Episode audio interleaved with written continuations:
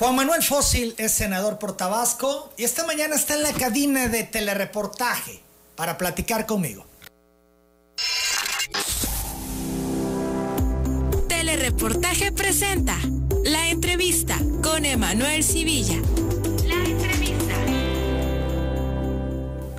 Juan Manuel, buenos días, bienvenido a Telereportaje una vez más. Gracias, Emanuel. Pues buenos días también y buenos días a todo el auditorio de Telereportaje. Un gusto estar aquí. Muchos temas. Empecemos por el legislativo, que es en la actividad en la que estás en estos momentos de lleno. Eh, coincidencias en temas eh, con la fracción mayoritaria. Sí, hay muchos, hay muchos temas en los que sí podemos coincidir, otros en los que no, lógico. Este, pero bien, en términos generales yo siento que el desempeño ha sido lo más adecuado posible a mi manera de pensar, a los intereses ciudadanos. Este, y creo que el Senado ahí va avanzando. Se va avanzando, a pesar de pues las diferencias por las posiciones normales de los distintos partidos. Sí. sí, porque cada vez que se mueve una ley, se afectan intereses particulares, públicos, se mueven intereses y obviamente que hay intereses representados en el Senado, eh, en todos los partidos, así que eso juega un papel de, de que finalmente tenemos que acordar lo mejor posible, no lo más deseable. En el tema de la marihuana, su aprobación para uso médico, científico, recreativo, pues eh, tuvo varios intentos y no se había logrado. ¿Qué cambió? Porque ahora sí. Bueno, finalmente, a ver, en el tema de la medicina es muy útil la marihuana. Entonces, a mí en lo personal, si me preguntas, pienso que es algo muy positivo. Ayuda para esquizofrenias, para los que tienen problemas para dormir, para epilepsias, autismo. Hay muchas enfermedades mentales que ayuda mucho eh, la marihuana, así que yo estoy a favor de, en ese sentido. En el uso lúdico que le llaman, que es para la recreación, eh, tiene sus inconvenientes, como el alcohol. Entonces habrá que regularlo similar al alcohol. El alcohol también te genera trastornos en la mente. ¿Cuántos accidentes hay por el uso del alcohol? A veces pudiera ser más violento, más agresivo el alcohol que la marihuana. Entonces ya con el paso del tiempo lo, iremos viendo. Eh, la marihuana, eh, según los estudios, es menos dañina para el ser humano. Hay cerca de 12 mil personas presas por porque llevaban una pequeña cantidad de marihuana, entonces todos ellos van a salir libres ahora con la reforma. Quedarían en libertad. Quedarían en libertad, darían espacios en las, en las cárceles este, y pudieran los que se queden estar en condiciones mejores. Hay mucha saturación en las cárceles mexicanas. ¿Tú estuviste a favor entonces sí, de a esta favor. aprobación? Sí, así es. E inclusive eh, me visitaron personas que querían poner laboratorios, que querían este, invertir en eso. Así que puede ser un campo nuevo para México que nos ayude a, que haya inversiones y empleos. El tema de la inversión, pues ya ves que se ha manejado desde hace mucho. Eh, hay grupos que vienen impulsando esto, de entre ellos el de Vicente Fox, ¿no? Que es uno de los principales promotores, ¿no? Sí, lo, sí, lo menciona él por ser pues un personaje conocido por todos. Sí, ya desde sus tiempos quería ya meter el tema de la marihuana, que era muy complicado, pero ahora ya se, se pudo resolver. Estos de los temas que al final logran el consenso y que pasan y que, bueno, ya se concretan en el Senado de la República. ¿Qué temas son los que no tienen el consenso, los que están difíciles, los que se ven complicados? Mira, eh, la verdad es que eh, pues el gobierno de Morena, como ha habido otros gobiernos del PRI o del PAN, de repente quieren hacer reformas que violan inclusive la Constitución, que violan derechos humanos, que violan garantías ciudadanas, bueno, y ahí es donde se tiene que poner un freno. ¿Como cuáles? Creo que es importante mencionarlos, ¿no? Por ejemplo, el tema de la Guardia Nacional. Fue un tema muy complicado eh, que lo querían hacer militar. Y la experiencia del mundo es que cada vez que haces policías militares, acabamos en dictaduras, hay abuso en derechos humanos, hay retrocesos en las garantías individuales, entonces ahí no estuvimos de acuerdo y el acuerdo que se pudo llevar a cabo también con la voluntad de los de Morena fue que fuera una guardia civil, esto es, que se rijan con las leyes ciudadanas la policía, esto es el principio y que no tengan mandos militares. Hay algunas cosas que no se han cumplido correctamente, pero bueno, es un avance que haya salido la Guardia Nacional y esperemos que en la transición que está llevando pueda más adelante mejorar. Por ejemplo, la UIF, la Unidad de Inteligencia Financiera, se acaba de aprobar que la UIF pueda intervenir cuentas eh, bancarias. La ley Nieto, ¿no? Sí, la ley Nieto. Yo no la comparto porque eh, desafortunadamente se pueden utilizar las leyes para efectos políticos. Eh, por ejemplo, escuché la entrevista del señor Ancira, el dueño de Altos Hornos de México, Cuatro meses le tuvieron congelada su cuenta personal, cinco meses la de Altos Hornos de México. Altos Hornos es una empresa muy importante de México. Y al final le dijeron, oye, señor, ahí van sus cuentas porque fíjese que usted no tiene ninguna culpa. Sin embargo, allá está, con este, allá está preso en España de manera preventiva. Pero ese tipo de excesos, primero investiga y luego procede. Aquí no, primero te afecto y luego investigo. Eso es lo que yo no coincido y que no coincidíamos muchos diputados, perdón, senadores. Entonces votamos en contra de esta ley, la votó por mayoría morena. Sigo pensando que es inconstitucional y vamos a sumarnos a eh, un proceso de inconstitucionalidad ahí en esa ley. Son las 8 de la mañana, 30 minutos. Recordemos. lo adelantaba eh, otros legisladores que van a recurrir a esto. Eh, sobre todo, ¿por qué? Porque recordemos que la Constitución garantiza que nadie debe ser tocado en su persona ni en sus pertenencias, salvo que medie un proceso judicial. En este caso es una autoridad administrativa, la UIF, que estará afectando tus cuentas bancarias sin que medie un proceso judicial. El tema de Morena como fracción mayoritaria en el Senado se comporta distinto a lo que ha ocurrido en el pasado, a lo que incluso ellos criticaron, aunque estuvieron en otros partidos en su momento, o es una figura, un esquema eh, similar? Es un, un, esquema a veces un poquito peor. ¿Ah, sí? Sí, sí. Desafortunadamente, eh, a veces no veo que haya una reflexión. Estás exponiendo en comisiones o estás exponiendo en mesas de diálogo que estas, eh, algo no procede y ellos van porque así ya tienen la indicación que tienen que sacarlo adelante. Me parece que en gobiernos anteriores había existido un poco más de sensibilidad en algunos temas. Por ejemplo, el PRI quiso meter la Guardia Nacional y muchos de los que hoy están en Morena se negaron rotundamente porque eso era la militarización del país. Ah, ahora resulta que eso es lo bueno para el país. Entonces, cambian, dan bandazos. Este, Ricardo Monreal presume, Juan Manuel, que hay apertura, que se escucha, que se buscan los consensos, etcétera. Ya sabes, este discurso. Sí. Eh, ¿No es así? Bueno, en gran medida sí. Pero ya cuando les dan el lineazo de que así tiene que ser, bueno. Pues o sea, en cuestiones específicas. En cuestiones específicas. donde ya... Como esto de la UIF, por ejemplo. No. Los fideicomisos, no no se pudo dialogar. Hay toda una explicación que han dado de los fideicomisos. No sé si has escuchado lo que ha dicho al respecto el secretario de Hacienda. Mm. Eh, toda la argumentación que hace, ¿no te satisface? Me parece falsa. es falsa. Para ti es falsa. ¿Por qué?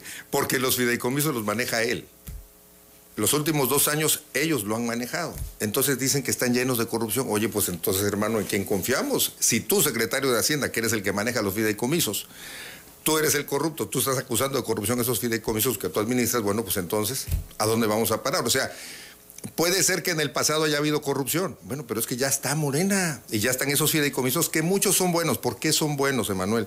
Porque tienen reglas de operación, tienen un fin específico de para qué debe ser usado el dinero y si ahora son honestos, como dicen, bueno, pues entonces el resultado del manejo de los fideicomisos debe ser positivo. Sin embargo, ellos mismos dudan de lo que están haciendo. Y bueno, los desaparecieron casi todos. Quedaron como tres o cuatro vivos. Quiere decir que no son tan malos los fideicomisos. Por ejemplo, eh, le cambiaron el nombre al fideicomiso de salud que había antes, le cambiaron al fideicomiso del bienestar para la salud. Aumentaron el fondo del fideicomiso para los militares.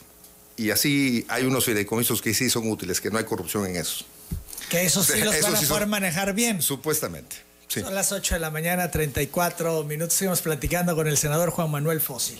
En el caso que está viviendo Tabasco, Juan Manuel, eh, pues las contingencias, ¿no? Las cuestiones que se han vivido desde octubre, agua, lluvia a gran intensidad, el tema de las presas, eh, primera inundación, segunda inundación, Y ya vamos a la tercera. tercera inundación. Decía yo hace un momento que yo confiaba en que esta semana íbamos mejor y, y está mucho más complicado Sí. el escenario ahora para la región de los ríos, ¿no? Sí. Este, y bueno, que se mantendrá el agua en comunidades de centro por el desfogue de Peñitas y demás. Tú has sido crítico de todo lo que eh, ha hecho la autoridad hasta el momento en Bueno, general. muchas cosas, sí. En general. O de lo que no ha hecho también. Podríamos hablar de eso. Sí. ¿Qué es lo que no ha hecho la autoridad Bueno. que debió de haber hecho ya? Sí, primero que nada, esto de la inundación, debo reconocer que es una, bueno, ya vamos a cumplir 60 días de inundación en Tabasco. La verdad que es una afectación muy grave, que no solo nos va a pegar lo que es el efecto directo de quién perdió sus muebles, de quién perdió sus cultivos, quién perdió su ropa, cómo se dañó su casa. Hay muchas personas que están hablando que se les cuartearon sus casas en el movimiento de la tierra con el agua. En fin, esto nos va a llevar un retraso económico de dos, tres años subsecuentes. Aunque ya el gobierno federal, por ejemplo, ya dijo que va a apoyar en esta segunda ocasión con vales. En la primera fue muy mal manejado lo de los vales, hubo mucha corrupción, hubo mucho favoritismo a familiares, a eh, simpatizantes de Morena y dejaron a mucha gente afectada. sin- Esto tú lo tienes eh, Sí, lo tenemos bastante... sustentado. Sí. ¿Presentarán la denuncia en su momento? ¿Vale la pena hacerlo? Ahí está la denuncia pública ya hecha desde hace al- algunas Pero semanas. muchas veces en lo público pues se queda en lo mediático y ¿Quién no pasa es de ahí. la autoridad hoy? Morena. Bueno, ellos tienen la obligación moral, si es que no traicionan a su pueblo, de actuar en consecuencia. Tú conoces muy bien a Javier May, eh, muchos Sí, años sí. eh, que estuvieron en el mismo partido, ¿no? Sí. Este, eh, ¿Algún interés tú como senador de presentarles todas estas evidencias que dices que tienes sustentadas de las irregularidades en el censo anterior, en el primero? Mira, él lo debe saber. Él es el que ha estado manejando programas ya y, y esto de los mal llamados servidores de la nación durante algún tiempo. Entonces, muchos son, son simpatizantes de él. Los conocemos porque, como tú dices, estuvieron en el PRD ellos y pues ya sabemos quiénes son sus operadores. Así que, este... Muchos de los siervos de la nación son perredistas, eran perredistas y ahora son morenistas. Vamos a cambiarle el nombre, siervos de Morena, porque no son de la nación. Si son facciosos, no pueden ser de la nación porque no están actuando democráticamente, institucionalmente. Si nada más sirven intereses particulares, entonces no pueden servirle a la nación, sirven a intereses de Morena. Entonces, este, ese sería el primer punto. Y en segundo, sí es lamentable que estén actuando de esa forma. ¿eh? De hecho, ahí tenemos algunas cos- cosas bien, bien claras. eh, Por y- eso valdría y- la pena. y eh, sugeriría, no, aquí de una vez utilizamos este, no me voy a perder mi tiempo en ir a poner una denuncia porque pues son los mismos de Ni Morena. hablar con Javier. Tú Bueno. en tu calidad de senador. Pudiera hablar con Javier, ya lo estoy diciendo públicamente, Emanuel, yo sé que ellos tienen quien escuche, tienen orejas que escuchan. Entonces, ya, si quieren poner atención, qué bueno, y si no, ya allá en el primer censo hubo bastante favoritismo, corrupción, bastante. corrupción Sí. a favor de simpatizantes de, de Morena. simpatizantes y familiares. Inclusive ahí circuló un video ayer o antier, donde como en un municipio específico, que ¿Qué es una municipio? es un- Jalpa, ahí está cómo favorecieron a todas las personas que están ahí, están queriendo favorecer a candidatos de su partido en contra de otros candidatos de su mismo partido. Bueno, eso ya ya el corrido lo dirá qué va a suceder. Pero lo más importante es que la inundación nos va a afectar muchísimo a los tabasqueños. O sea, Sí, súmale pandemia, que no termina. que no ha terminado. El drama de la Sí. pandemia ahora con el No. drama de la inundación. La verdad que es una afectación muy grande para nuestro Estado y que espero que nuestro pueblo sea lo fuerte para que aguante, que tenga la voluntad para aguantar esta situación que nos va a pegar dos, tres años. Pero decíamos, lo que no ha hecho el gobierno. ¿Qué no ha hecho? Atender a la gente. Ni los municipios están atendiendo de manera más eh, visible a la gente afectada, ni el gobierno estatal. Han estado esperando a que el presidente de la República venga a traer recursos, venga a ayudar este, para poder hacer algo. Me parece que les ha faltado cuando menos mostrar voluntad. Honestamente lo digo, ¿eh? no es ninguna crítica, pero siento muy ausente a los gobiernos de Tabasco para atender a- a nuestra gente. Esto es los alcaldes, el gobernador, el Alcaldes y el presidente. gobernador, así es. Al presidente, bueno, pues está más lejano. Sí sé que ha mandado apoyo, como los vales, que los manejen mal aquí en Tabasco, bueno, ese es otro que problema. quiso en un esquema distinto, decía sin intermediarios, que parecía Pues eso es muy interesante, ¿no? Porque a veces con intermediarios, pues ya sabíamos, ¿no? Pero eh, sin intermediarios, si tú dices, pues no funcionó. No ha funcionado, ¿por qué? Porque sí es cierto, lo que no... A ver, nada más para que aclaremos cuál es el intermediario y cuál no. Eh, sí es cierto, el dinero le llega al beneficiario de manera directa. El problema es quién se señaló o quién seleccionó al beneficiario. ese es el punto. Ese es el punto. Si el beneficiario no debería ser beneficiado, y lo estás beneficiando, bueno, pues ahí hay corrupción, ahí hay una injusticia, porque lo que le das a este, se lo quitas a quien verdaderamente está inundado. Esto es lo que ocurrió. Así que eh, el manejo y, el discurso de que sin intermediarios ya no hay corrupción, eh, no es totalmente cierto. Son las 8 de la mañana, 40 minutos. Vamos a la pausa, regresamos, seguimos platicando con el senador Juan Manuel Fósil el tema de la presa de Peñitas, lo que ha dicho el presidente, lo que ha dicho el gobernador, el anuncio de esta demanda que interpondrá el gobierno del estado para que indemnice CFE. Se sumará el PRD, están en la dinámica. Javier Cabral anunciaba que ustedes presentarán una denuncia, pero bueno, ¿no valdría la pena cerrar filas con gobierno del estado por la misma causa? Volvemos. Las presas, en particular Peñita, CFE, la posición de Manuel Bartlett que se ríe de las denuncias que anuncian se presentarán. Eh, la dirigencia del PRD en centro calificó como incongruencia que el gobernador pretenda defender al presidente asumiendo que su gobierno propuso inundar los municipios de La Chontalpa para salvar a la ciudad de Villahermosa. Vamos a escuchar al CIDE Esmena lo que dice. Y lo cierto es que como también ellos lo han reconocido, la CFE es responsable de esta situación y por tanto tienen que este, pagar, tienen que resarcir los daños eh, a la gente a las, a las que les causaron daños por esta negligencia humana, que desde luego tienen nombres, tienen apellidos de quienes actuaron negligentemente. Y en efecto, es la Comisión Federal de Electricidad, es el propio gobierno del Estado, es la secretaria de Energía del gobierno federal y desde luego de la presidencia de la República. Son ellos quienes deben de resarcir los daños por esta negligencia provocada por el mal manejo de, de las presas. ¿Coincides con la posición de la dirigencia del PRD Centro? Sí, mira, por ejemplo, comentaste, sí, y saludo a, nuestro dirigente de municipio de Centro, Alcides Mena. Eh, mira, eh, es que eh, ya no sé a quién le voy a creer. Manuel Bartlett se ríe. ¿Por qué se ríe Manuel Bartlett? Bueno, porque Adán sale, nuestro gobernador, a decir que va a denunciar a la CFE.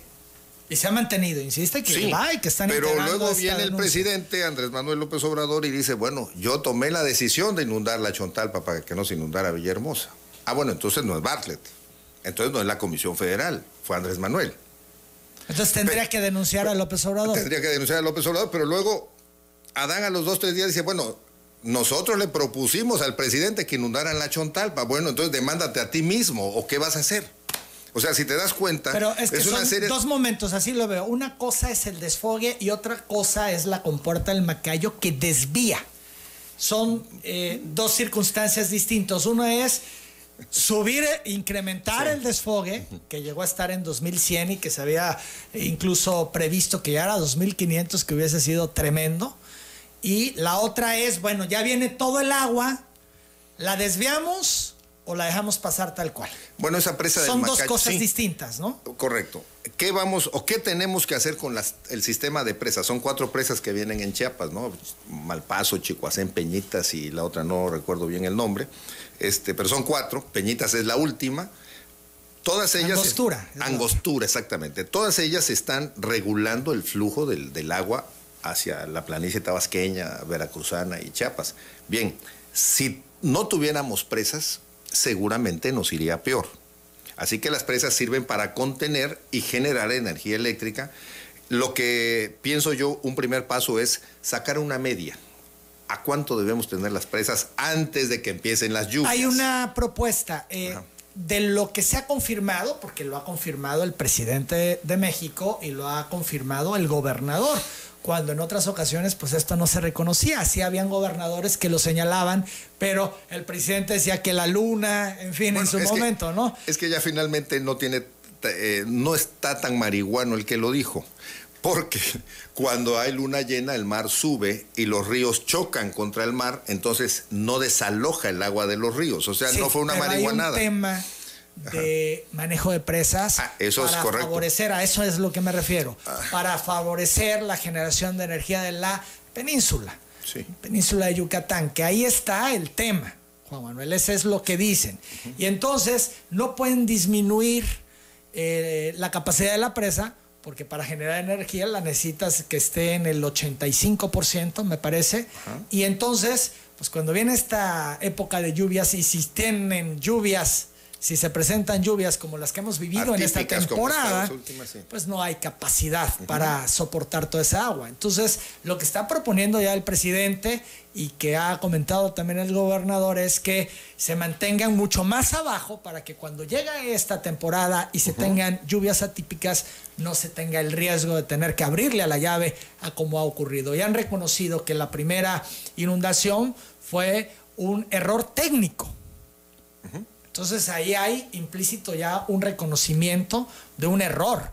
Por ello, la viabilidad de la denuncia que ha anunciado el gobierno del Estado. Pues que lo haga. ¿Se sumaría el PRD a esta denuncia? Entiendo yo que ustedes buscan exactamente lo mismo que busca el Yo- gobernador, yo me una indemnización. Sí, yo me sumaría a la que va a poner mi partido, la que va a poner el dirigente estatal del PRD y que el gobernador haga lo propio como ejecutivo del Estado. Y seguramente los jueces juntarán las demandas en el proceso y ahí eh, ambas eh, tendrán que eh, resolver si tienen razón o no tienen razón.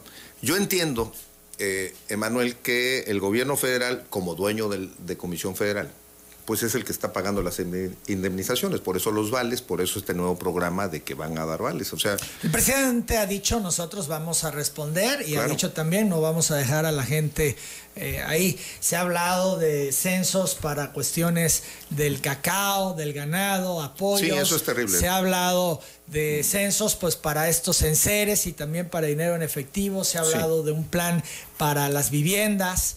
En fin, que ahí Sí. viene todo un tema de apoyos para puentes, red carretera, puentes. sí, sí, es terrible lo que está eh, viviendo lo Tabasco y los efectos que tiene. Y esto, también sí. se hablaban de obras complementarias y se hablaba de dragas, que es algo que hemos añorado mucho aquí, que se ha hablado de años, yo lo recuerdo, que es un tema que hemos platicado tú y yo muchas veces, y otros muchos actores, ¿no? La necesidad de dragar los ríos Totalmente. para generar la capacidad, etcétera, no eh, provocar los tapones, en fin, todo este tema, el anuncio del presidente de adquirir las dragas para garantizar que se hagan los trabajos, porque pues en otros tiempos se contrataban eh, los dragados, no se hacían y si se pagaban y estaba la afectación. En esta ocasión el presidente dice, mejor compramos las dragas y que sea la Marina con la guía técnica de los especialistas quienes realicen esto. Sí. Me parece que son cosas muy positivas que se han anunciado, además de otras obras complementarias.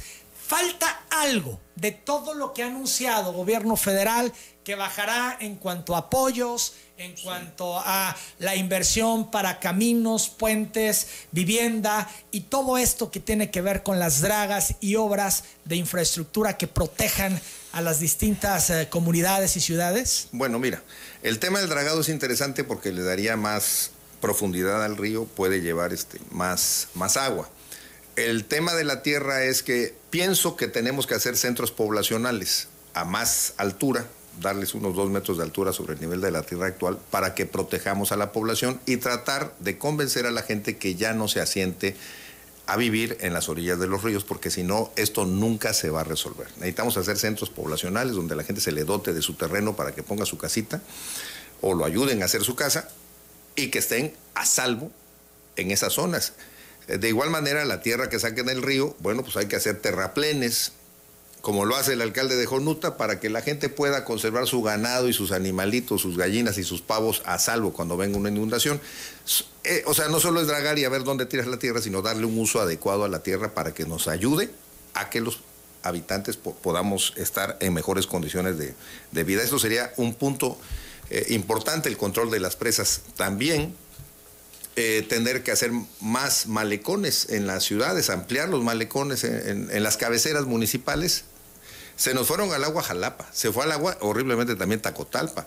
O sea, sí he estado por ahí y la verdad que es complicado todo lo que hemos vivido y municipios que ni siquiera a veces se habla mucho de ellos están muy afectados por el agua. Entonces, es casi los 17 municipios que están con problemas. Son las 8 de la mañana, 52 minutos. Pues todo un tema, la pesadilla no termina. Estamos ahora en este eh, complejo momento en el municipio, eh, más bien en la zona de los ríos, municipios como pues Conuta, Tenosique, Zapata, inundado. Centla, Tenosique, Balancán, ya decía yo en alerta máxima Balancán hace un momento por el incremento del río Sumacinta, en fin, eh, Macuspana que sigue con lo suyo. Problemas, sí. Eh, un panorama muy complicado para Tabasco. Muy complicado, este, y bueno, pues hay que unirnos, ¿no? Yo aquí quiero reconocer, Emanuel, sinceramente, eh, la solidaridad del pueblo tabasqueño. Muchos que sí estamos en seco, y que tienen alguna oportunidad de ayudar a la gente con ropa, con alimentos, se han sumado a estar apoyando a la gente. La verdad que felicidades al pueblo de Tabasco porque han ayudado en algo a paliar esta crisis de, hambre y de vestido, porque muchos se quedaron sin ropa. Así que esto es bien importante reconocerle a nuestro pueblo de Tabasco.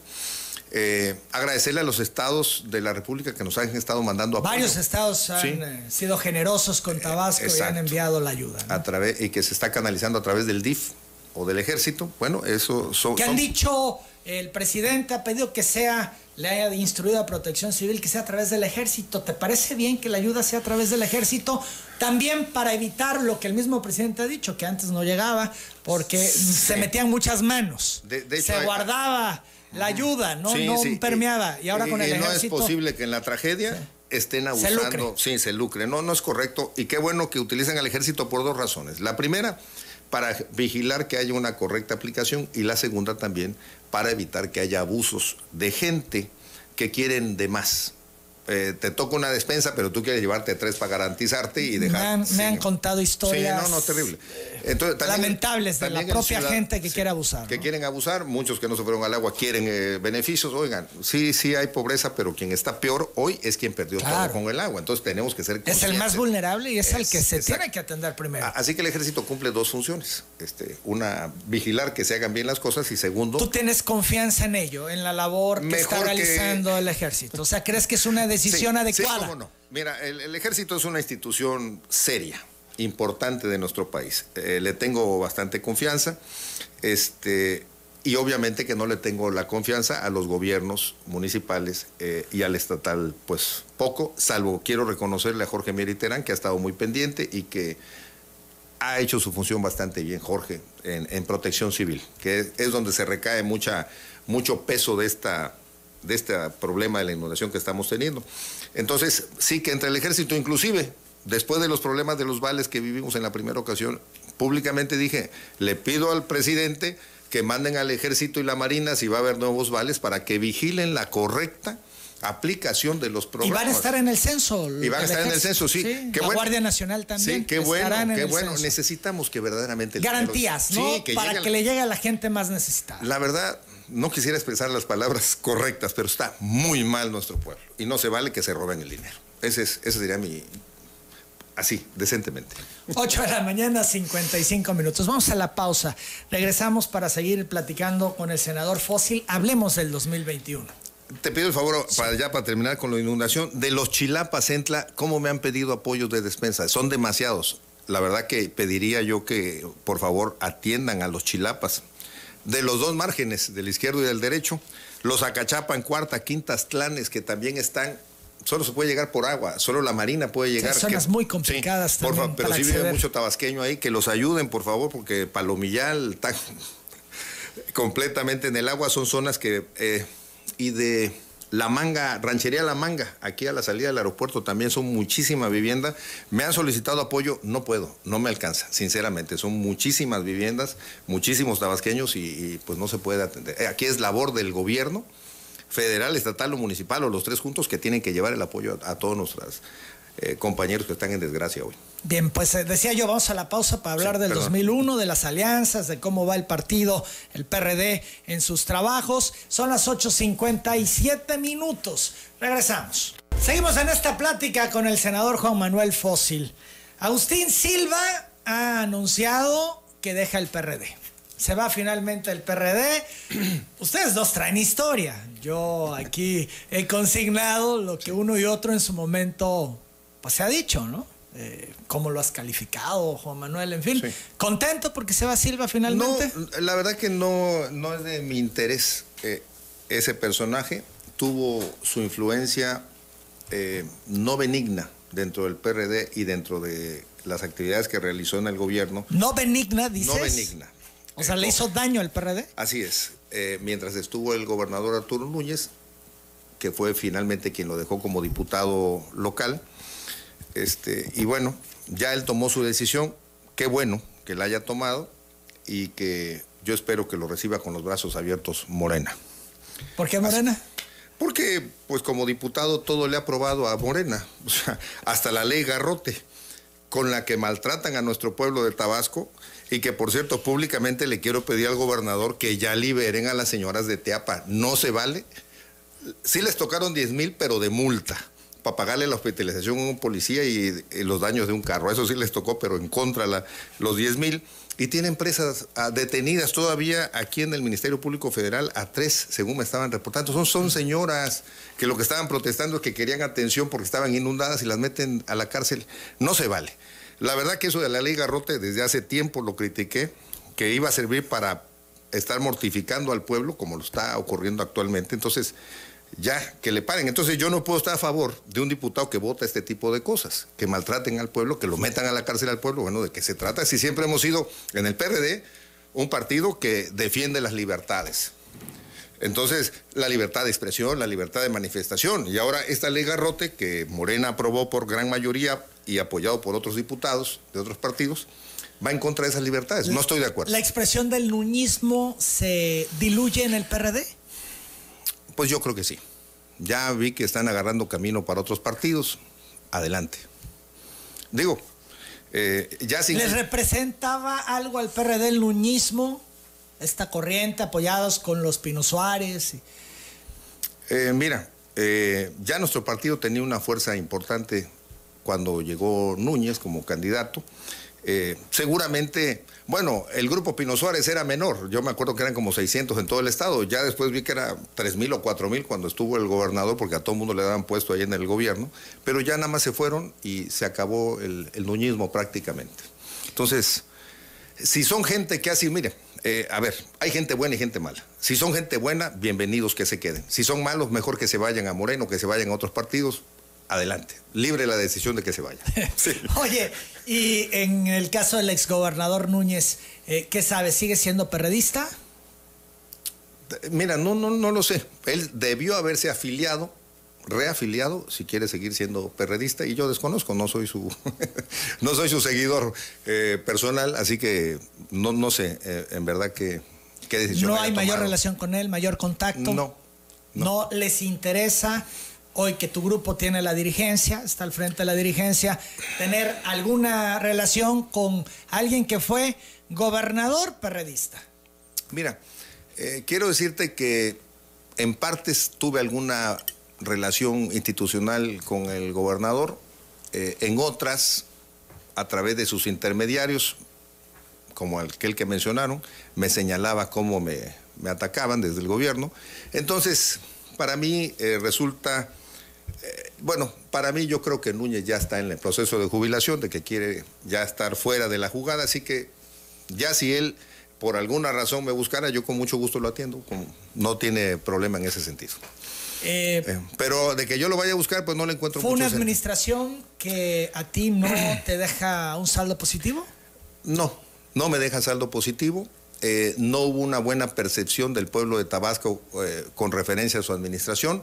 Pudiera ser que el Estado sea un, Estado ya problemático en sus manejos eh, de, los recursos económicos. Pudiera ser que se dedicó a flotar, a la inercia, como pudiera estar ocurriendo actualmente con el actual gobernador, lo quiero reconocer porque no, lo ves no veo cambios extraordinarios. ¿Eh? Definitivamente no lo veo. la, la, definición es está flotando. Flotando de a muertito. Y ahora con la inundación, pues más. Este, no, de veras, con todo el respeto que se merece el gobernador, no veo cambios. conoces muy bien. Sí, lo conozco. Muchos años. No veo cambios sustanciales en su gobierno. sinceramente. No veo la transformación. ¿Qué quisieras ver? Quisiera ver una... Eh, a ver, ¿cómo vamos a impulsar a Tabasco? Punto número uno. Está bien que López Obrador apoye a la gente que más necesidades tiene con programas sociales, eso es bueno, pero eso no es suficiente, eso no nos va a sacar de la pobreza.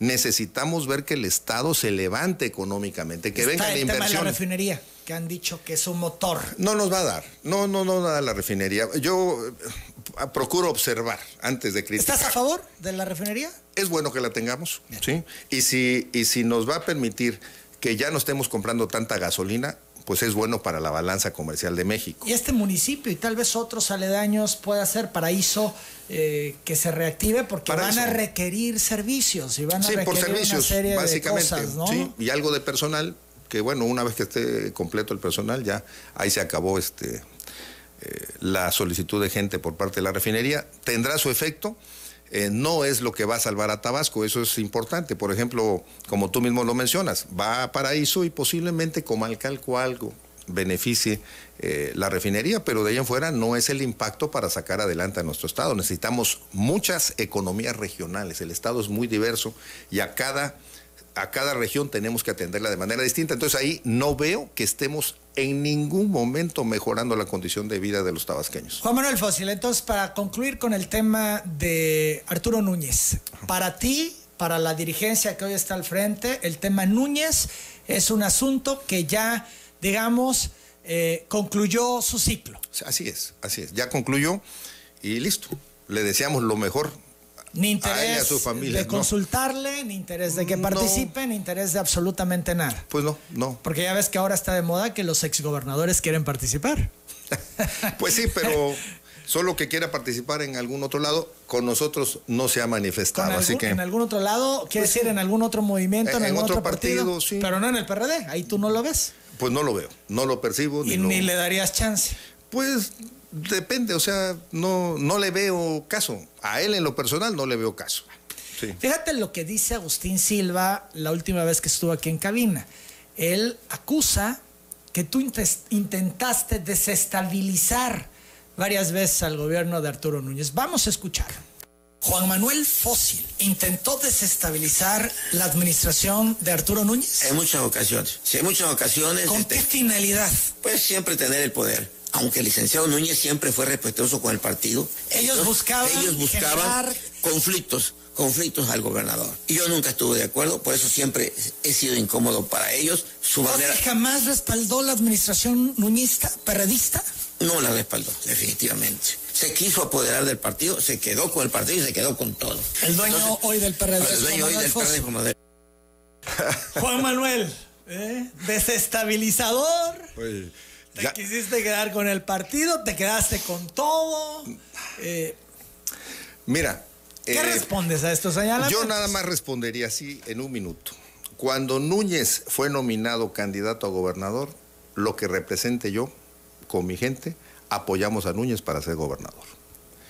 No le pedimos ningún cargo de secretario, por cierto, porque este señor que acaba de hablar decía, hicieron muchos compromisos ellos, entonces, cuando ya no le podían cumplir el compromiso a alguien, decían, ayúdennos. Es que Fósil nos está desestabilizando. Es una gran mentira. Yo nunca le pedí ningún cargo al gobernador. Pero ellos para siempre me utilizaron de excusa para... Tú eh, fuiste el pretexto. Fue el pretexto toda la vida. Yo nunca me metí. Fósil es el culpable de lo que nos está pasando. Exactamente. O sea, para nada.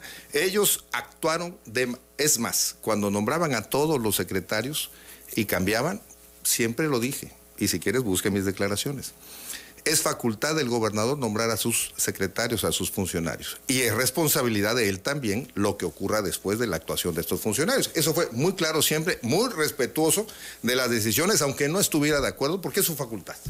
Entonces, lo que dicen que quiero desestabilizar, que quise desestabilizar, pues está perdido de la cabeza el señor, sinceramente, este, desestabilizaron a ese pobre gobierno los malos funcionarios que no sirvieron para nada. Eso fue lo que desestabilizó y que echó a perder ese gobierno. Si hubieran funcionado mejor, jefe de asesor, secretario de movilidad, bueno, pues posiblemente ese, ese sector estuviéramos bien. Por ejemplo, quemaron 45 camiones del Transbús. ¿Qué pasó con esos camiones? ¿Dónde está la denuncia, la investigación? ¿Quién es el culpable? ¿Por qué se dañó a Tabasco de esa forma? Que nos explique este señor en vez de estar echando culpas, tratando de ocultar la corrupción y el desorden que hubo en su, en su actuación. Hasta ahí voy a parar. No me interesa hablar más. Que Dios lo bendiga y que se vaya a Moreno. Allá les va a hacer mucha falta. Que se vaya, se los Sí. mandas a Moreno. Así es. Son las 9 de la mañana, 11 minutos, Juan Manuel.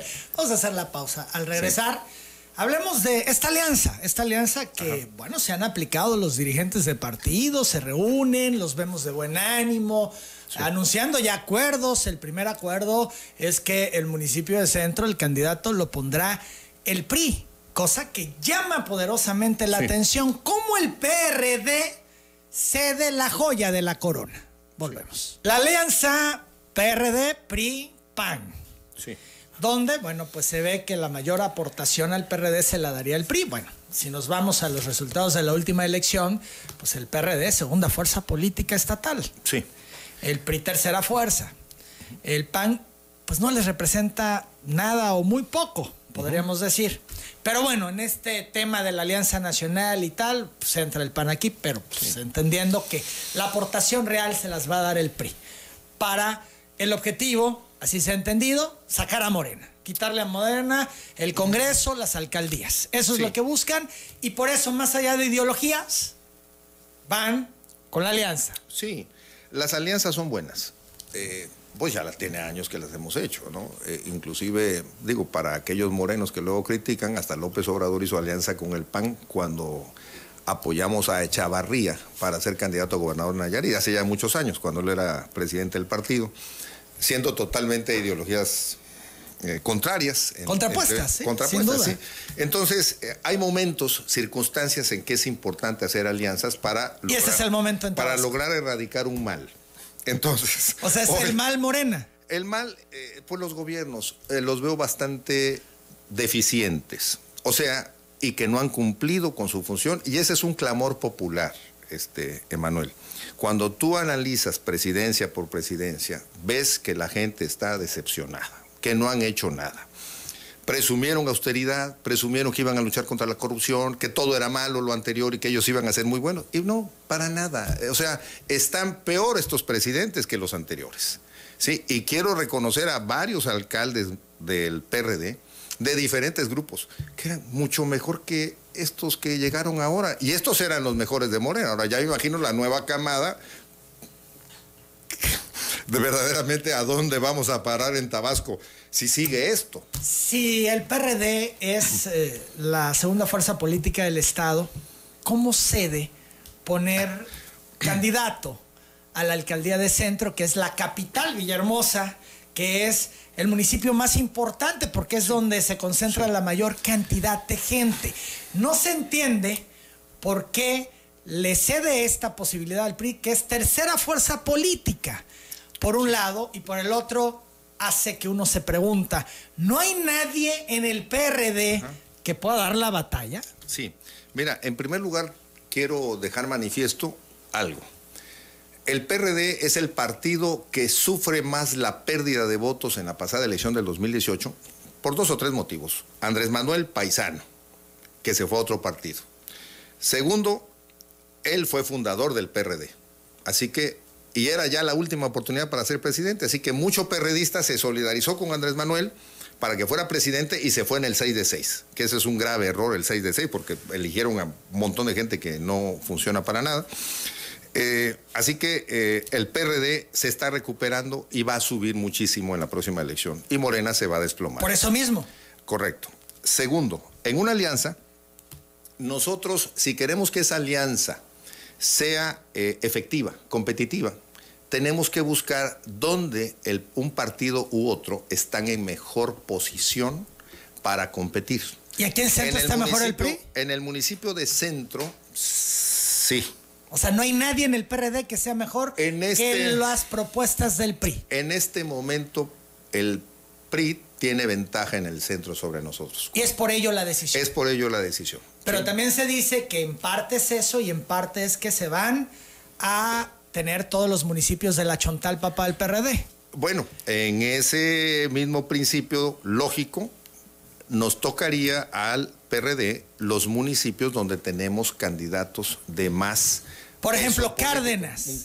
Eh, Gallegos Vaca, que es una persona muy cercana a ti, de tu grupo operador, de la gente pues más vinculada con ustedes, con- contigo, Juan Sí, Manuel. Entonces, pues se hace impensable que no le dieran la candidatura a la Y alcaldía de no de hay Cárdenas. otro candidato ni candidata en Cárdenas. Quiero dejarlo claro. Es el único Aunque candidato ahí del en el PRD. PRI está Soraya Pérez, la diputada federal, que el viernes dijo aquí en telereportaje, yo quiero. Bueno, pues lo podemos ver, no hay ningún problema. Entonces, bueno, está por ese lado. Este, Como el calco, Neida García, sí, que la conocemos muy bien a Neida.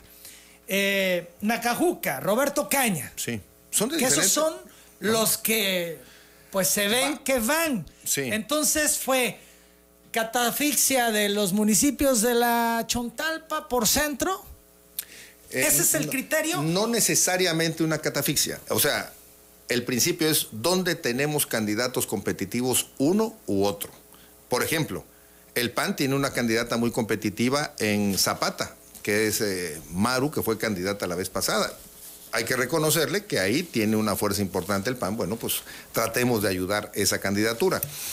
En la Chontalpa, desde hace varios años... O sea, sí, el PAN va a encabezar algo Es posible que sí, sí, claro que sí. ¿A Digo, si quieren, pues sí. Mira. Bueno, la vez pasada Sorpresa. encabezó en nuestra alianza Maru y eh, perci- percibo que la elección no fue limpia y la perdió como por 40 votos. Se la volaron al final, pero ella debería. de nuevo. Ella debería Tendría que ir de nuevo. Pues si está de acuerdo, sí. Entonces, eh, tenemos que ir buscando. Si queremos una, una alianza que verdaderamente represente a la sociedad, bueno, pues tenemos que buscar los candidatos más competitivos. Entonces quiere decir que ustedes ya midieron, porque entonces no me hace sentido, porque primero tendrían que medir, bueno, nuestras opciones del PRI, PRD, PAN en centro son estas, en Cárdenas estas, estas, y después de eso ver quiénes están hasta arriba para decir, bueno, pues el más competitivo aquí eres tu partido PRI, tu PRD, tu PAN, es que... pero no lo están haciendo así o ya lo hicieron. No, mira, es que hay ¿Cómo cosas que, hay cosas que no se tienen que hacer, porque ya lo sabemos. A ver, voy a regresar. Por ejemplo, Nelson Gallegos, dentro de nuestro partido, es el candidato más fuerte, ha hecho trabajo de tierra y el PRD es fuerte. Pero no han, manda- no han Eh, medido a. Soraya. Y es fuerte en Cárdenas. El PRI es tercera fuerza, fuerza en Cárdenas. Y Soraya no ha. Bueno, como diputada federal ha hecho una buena labor, pero no basta No. con, con que estés allá en el Congreso trabajando. No se ha metido a Cárdenas. Necesitas tierra, ¿no? Necesitas Cosa trabajar que con Nelson la sí gente. lo ha hecho. Que Nelson sí lo ha hecho. Entonces Entonces, ya se da por hecho que es Nelson. es, es ¿Y que obvio. es PRD? Sí, exacto. Entonces, este, y con Soraya yo hablé y ella me dijo que quería otro tipo de escenarios de participación. Así que eh, por eso es que hemos ido avanzando en nuestra toma de Te dijo decisiones. otro tipo de escenarios y a mí Sí. el viernes pasado me Bueno. dijo que quería Cárdenas, que sería un gran honor y que estaba listo para lo que su partido Puede diga. cambiar de opinión, pues. es- pero cuando yo hablo, digo, yo voy actuando en consecuencia de lo que voy hablando Y con si los van hablando con los diferentes diferentes actores, Sí, ¿no? sí, claro. Entonces, eh, pienso que podemos hacer una alianza muy competitiva, muy importante y que espero eh, verdaderamente que vengan gobiernos mucho mejores de lo que actualmente tenemos. Espero que la gente nos apoye, hay mucha decepción de lo que pasó y esto da fuerza para que podamos ganar. Ahora, en el caso de centro, Vamos contra el gobierno, vamos contra los programas sociales, no vamos contra Morena, que ni partido es porque son un desorden completo internamente. Así que que nos quede claro, no es el partido Morena nuestro competidor, sino el gobierno con los programas sociales eh, federales y además lo que puedan así hacer. de plano lo ven. Te- no, de plano, te lo digo bien. Eh, digo, sí, bien. Sí. Eh, no veo un partido O sea, no es Morena, sino No, es el gobierno no. con lo que van a So- bajar por los programas Recuerda sociales. que el 2018 fue una suma de fuerzas de diferentes partidos que se metieron a Morena porque viene una oportunidad de ganar en el 2018. Pero esas fuerzas hoy no han podido compaginarse, no han podido institucionalizar a su partido, traen problemas serios. No voy a seguir hablando más porque para qué les digo lo que tienen que hacer. ¿Ah, sí Pero- están en problemas? Claro, ya lo vamos a ver más adelante. Claro, no hay... ¿Esto se les va a hacer crisis todavía? Claro, si no ha empezado. Eh, Espérate que los empiecen a nombrar, entonces va a empezar el problema. Y ahí cuando los empiezan a nombrar es cuando pueden estos morenistas hacer alianza con la alianza. Algunos pudieran ¿Sí? no estar de acuerdo con las nominaciones. Y bueno, Que es lo mismo que podría pasar con ustedes. Por ejemplo, ya escuchamos a Goyo Arias en Comalcalco. Que decir que voy, voy yo y que nos midan y si va Neida y ya la ver. tiene el PRD, pues Goyo les puede abrir un boquete A ver, a ver, para con que- los priistas en Comalcalco. Para que nos quede claro, Emanuel, cuando se hace una alianza, el partido que tiene eh, que regir la alianza es el partido de más votos. En este caso es el PRD. Y en función de los intereses del PRD, y también ya pensando en la alianza, fuimos tratando de mezclar las candidaturas hombres y mujeres. Y mover una candidatura de hombre a mujer no es eh, eh, pone salsa una empanada, es un lío completo que tienes que mover varios municipios. Entonces, si ya se definió que Comalcalco es mujer, lo lamento por el señor Goyo Arias, no va a poder ser candidato, cuando menos de la alianza nosotros ya tenemos una definición clara con mujer, con Neida, que tuvo una muy buena votación la vez pasada, a pesar del efecto obrador, ella tuvo muy buena votación en Comalcalco. La tierra de Javier May. Pues la tierra de May. Este, entonces, ya está. No tenemos más que andarle buscando. Y, y, lo mismo le diría yo a todos los periodistas que se están alebrestando, donde ya se definió que es mujer, va mujer, y donde va hombre, hombre. Y ya no va a haber vuelta No va a haber vuelta de hoja porque no se puede. Te quiero preguntar algo, Juan Manuel. Sí. Y que con toda la sinceridad me lo respondas. ¿Hay posibilidad de que se caiga la alianza? ¿Todavía? ¿O ya está bien amarrada? ¿Lo suficientemente amarrada para concretarla? Ya oficialmente. Eh, yo entiendo que hay toda la buena intención por parte de los dirigentes partidistas. Ahora lo que tienen que hacer todos los dirigentes, porque esto es lo difícil, es controlar a su gente. Si se, si se vuelven rehenes de la gente, bueno, entonces no van a poder controlar y posiblemente se salga. Eso pudiera tronar la alianza. Eso pudiera tronar la alianza, sí. Ahora. Porque ya vimos una manifestación de Goyo Arias. no, no la conozco. Ah, te voy a mandar el video. Cualquiera se puede reunir, no hay ningún eh, problema. Donde ya este, fijan las posiciones así. Pero por ejemplo por ejemplo, eh, el Toro Grapín quiere participar por la diputación local de Comalcalco. Es un tipo que tiene una gran aceptación en Comalcalco. No le gana a Goyo Arias ni de chiste. Entonces, dime qué hacemos. Como partido tenemos que respetar a nuestros candidatos fuertes eh, que tienen gran jalón de la sociedad. Bueno, pues esos son. Entonces, este, en función de eso hemos ido definiendo. Entonces, y, por eso, fíjate lo que empezaste preguntando, ¿cómo entregan eh, el centro? Bueno, porque estamos pensando seriamente el PRD de hacer una alianza real y que el centro, donde ellos tienen más fuerza, se lo estamos reconociendo, pero el centro vale por siete municipios. Claro. No es cualquier cosa. Entonces. Tienen que compensarse. También los priistas tienen que poner conciencia. Si, quieren centro. Si no, bueno, pues, pues echemos a perder las cosas, ¿no? Eso es decisión de ellos. Pero se ve difícil. No, yo, yo veo que hay mucha voluntad del dirigente de Agoberto. Es complicado que se pueda tronar, salvo que los actores de los distintos partidos eh, presionen de tal manera que, que tumben la alianza. solamente así se vería. Cuando hay cerrazón, cuando no sabes No hay ningún personaje del PRD que pueda ir en centro. Eso me llama la atención poderosamente. Mira, nadie hizo. A ver, de por sí pasamos el 2018 eh, nuestra gente y de muchos partidos también tardaron como un año, año y medio en, sacar la cabeza. Y luego entró el COVID y pues tuvieron que encerrar otra vez. Entonces, pienso que el PRD con las alianzas tienen que ir con candidatos ya conocidos, ya probados. Esa es mi apreciación personal y que tendremos mucha posibilidad de triunfo con la alianza y con candidatos conocidos. Si vamos a estar pensando en que, oye, hay que sacar un candidato nuevo, que no dudo que lo tengamos que hacer, porque además Fíjate bien, en todas las tres regidurías que dejó Adán, porque ya no hay más, antes eran 10, 11 por municipio y permitía un rejuego más interesante, ahora que dejaron tres, una tiene que ser joven menor de 30, para empezar. ¿sí? En las diputaciones me parece que son seis diputaciones menores de 30 y muchas veces no tenemos jóvenes que tengan un trabajo de tierra efectivo.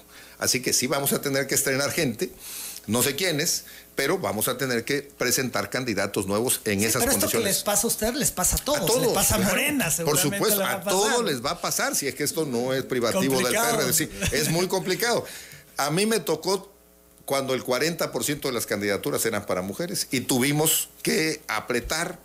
A mí me tocó junto con el gobernador Núñez en ese entonces decidir que las diputaciones en el centro se las procuráramos este, asignar a las mujeres Y entonces ahí hubo algunos compañeros, hombres que tenían cierto posicionamiento que tuvimos que hacer a algún lado para que entraran las mujeres. Por ejemplo, así resolvimos en ese entonces. Ahora, Juan Manuel, entonces podemos dar por sentado de concretarse la alianza, que todo indica que va por buen camino, Sí.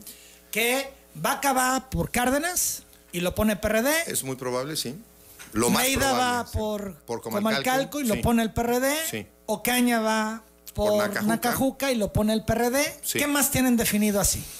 Pues dos, Zapata el PAN Zapata el PAN, con esta señora. Teapa PRI, Tenosique PRI, Centro PRI, eh, no me acuerdo qué más, pero son como cinco municipios que le pueden tocar al PRI. Cinco municipios, Sí. centro y cuatro más que Huimanguillo estaría ahí. No, Huimanguillo PRD. PRD. Y ahí van con Mm, es muy probable que vaya Chavo Herrera. Chavo Herrera. Así es. O sea, otra vez eh, Sí. Chavo Herrera. Chavo Herrera dejó un buen sabor de boca, ¿eh? A- por este gobierno que tiene Goya y Huimaguillo, todo el mundo está pidiendo que regrese Chavo Herrera. O sea, la verdad que hizo buen gobierno. Es de los que me puedo Herrera va. es de los que me puedo sentir orgulloso de que haya sido nuestro presidente. Ok, bien interesante. Macuspana. Ahí está todavía en definición, es hombre y veremos. Cuco Rovirosa. No, no creo. No creo. En lo personal me llevo con él, pero como presidente municipal no comparto.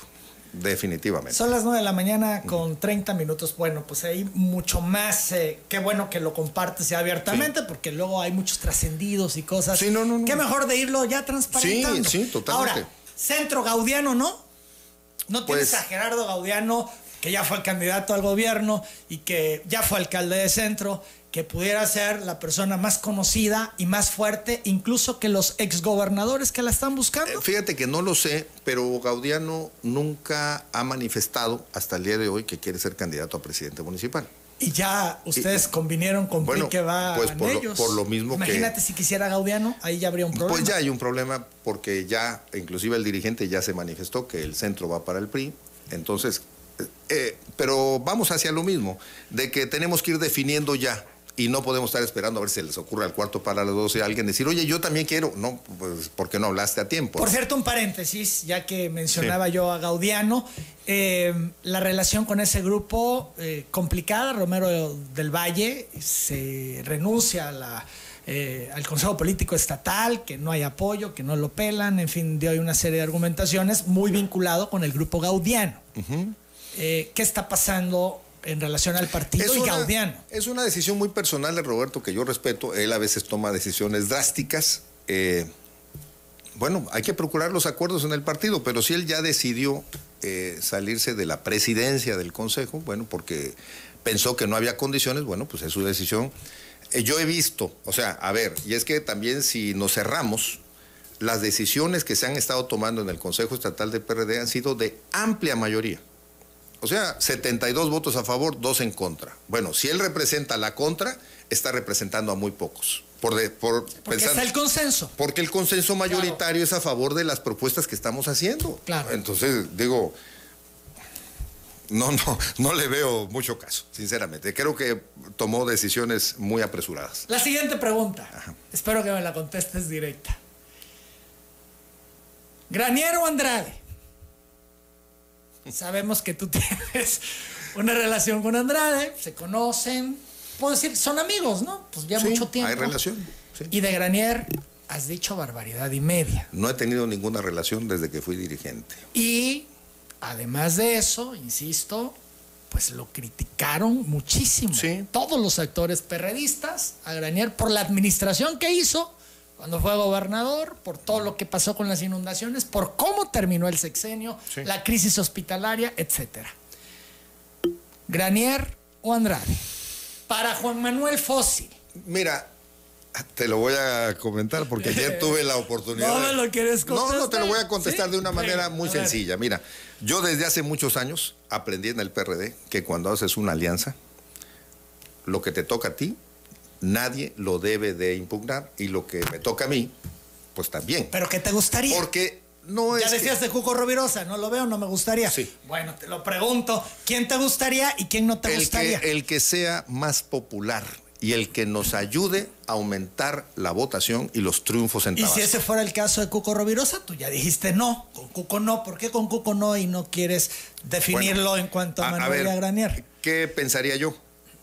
Eh, bueno, de lo que he leído en la prensa, el OSFE dice que hay señalamientos de manejos incorrectos en Macuspana por parte de la administración anterior, por más de 300 millones de pesos. Cuando menos eso es lo que ha dicho eh, el órgano de fiscalización. Entonces, yo cómo puedo pensar en un pueblo tan maltratado hoy en la crisis, que ya corrieron a su anterior presidente por corrupción, ya metieron a otro consejo que tampoco sirve para mayor cosa. Y digo, eso te lo comento porque es lo que dice la gente de Macuspana. ¿eh? Este, entonces, y yo le creo al pueblo bueno el pueblo es sabio. Entonces, cuando el pueblo está. López Obrador, ¿eh? Sí, no, eh, por eso estoy parafraseando ahí. ¿De dónde lo dices, Fósil? Bueno, si el pueblo lo dice, por algo será. Entonces, este. Creo que Macuspana merece una oportunidad de un gobierno mejor, un gobierno que utilice correctamente los recursos en beneficio de la población. Acabo de recorrer eh, caminos de Macuspana, está deshecho Macuspana, más todas las obras inconclusas que dejó Villalpando y que no le han puesto mano por las lluvias. Bueno, está. Pero, pero a ver, Juan Manuel. Pésimo. Seamos honestos. Yo entiendo. ¿Respetas la decisión que vaya a tomar el PRI? Si dicen es el químico, el químico, si dices que es Andrade, es Andrade, o si hay un tercero que ventilaba eh, Lorena Burregar, que no se sabe el nombre. ¿Quién es ese tercero? ¿Tú lo sabes? Bueno, es que si no quisieran participar eh, ni Granier ni Andrade pudiera haber un agente de la sociedad civil. Hay varias ah, opciones. Sí, sí, sí, eh, eso eh, pudiera ser. tercera vía sería la sociedad civil. Bueno, Andrade dice que sí, que lo bueno, todo. está puestísimo. Si está puesto, pues hay que respetarlo. O sea, y si el pueblo en las encuestas dice que prefieren a uno o a otro. Eh, es que eso lo tengo claro. entonces, Pero tú a quién preferirías? Respetaría la decisión. Tú respetas la decisión, es que eso de lo que la gente diga. A ver. Estoy de acuerdo. Pero a ti quién te gustaría más entre uno y otro? Prefiero no picar. Pero es que no me contestaste. Sí, sí, sí. Bueno, ya dije que respeto la decisión. No, pero mira, se va a hacer una encuesta. Por eso, según es que no estoy, no estoy diciendo que tú no vayas a respetar se van a sumar con el candidato que sea, pero en lo particular, ni siquiera estoy hablando del grupo fósil, ni la dirigencia del partido. Bueno, mira. En lo particular, ¿quién te gustaría más a ti de esos dos que ya están expuestos y que ya uno dijo, quiero, que es Manuel Andrade, y que el otro no ha dicho, pero que todo parece ser por cómo se mueve su gente que quiere? Califiquemos sus gobiernos. Y racionalmente yo diría, me parece que Manuel Andrade gobernó mejor cuando fue gobernador que el químico Granier. Sin embargo, si, me, si sigo analizando, el químico Granier cuando fue presidente municipal, pues lo quiso mucho la gente, aunque yo calificaría un gobierno no muy no muy eficiente. Pues es que siempre lo has criticado mal a Granier en sus administraciones como alcalde y como gobernador. Sí, pero sin embargo, a pesar de eso, si la gente lo sigue queriendo, bueno, pues yo no soy nadie para quitarle a la gente la, intención. Así que. La querencia más si logran el objetivo. o sea, claro, claro. Y además, este, pues hay que darle la oportunidad. Ojalá corrija mucho, ojalá y no deje a funcionarios que hagan lo que quieran, como pasó en su gobierno, porque eso fue lo que le echó a perder su gobierno. Y bueno, ojalá y corrija y entonces Muchos de esos son los mismos que están hoy ve, Manuel, Ve, Manuel, este, la verdad que el centro merece mejores gobiernos. Y hoy estamos pasando también un muy mal gobierno, desafortunadamente, y yo esperaría que ya haya un buen plan. Inclusive la Cámara de Diputados tiene que ser una Cámara más seria, ya una Cámara que ayude a normar cómo se debe eh, gobernar cada municipio cómo se debe manejar el presupuesto público. Todo el mundo está esperando que te llueva el dinero del cielo y nadie pone orden en sus finanzas. Entonces, eh, el municipio de Centro tiene más de 3 mil millones de pesos de presupuesto. ¿Dónde está el dinero? Política, el arte de tragar sapos. ¿Será difícil si al final Granier es el candidato por todo lo que has señalado de él históricamente? Si es el mejor candidato, va aunque tú tengas una opinión de él, que la has manifestado Yo en distintas no guardo ni odios ni rencores. Pero si es una opinión de sus gobiernos, sí. ahora lo acabas de mencionar de nueva es correcto. Por eso, para que, veas. El arte de tragar sapos. Eh, pues si no tragar sapos, a ver, yo iría en contra de la gente. Dime, si la gente lo está apoyando, pues por algo será. O si apoyan a Manuel Andrade, pues también por algo será. Es sencillo. No, este, yo sé que el sector de los pochimóviles no va a apoyar mucho a Manuel, pero bueno. Este, pero este, vamos, vamos con el que esté mejor.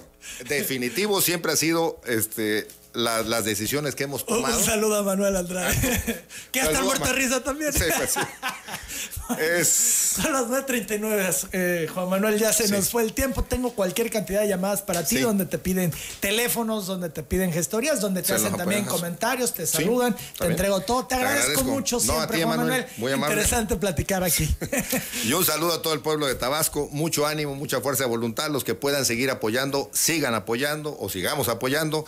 Y a nuestro pueblo que está en la inundación, este, mucha fuerza de voluntad, porque pues pronto, pronto esto cesará y vamos a salir adelante. Gracias, Juan Manuel. Espero que pronto regreses de nuevo a cabina. Sí, con mucho gusto. Esperemos en otras condiciones ya del, de las circunstancias adversas que estamos pasando. Así es, Manuel. Muy bien, el senador Juan Manuel Fósil, yo hago la pausa.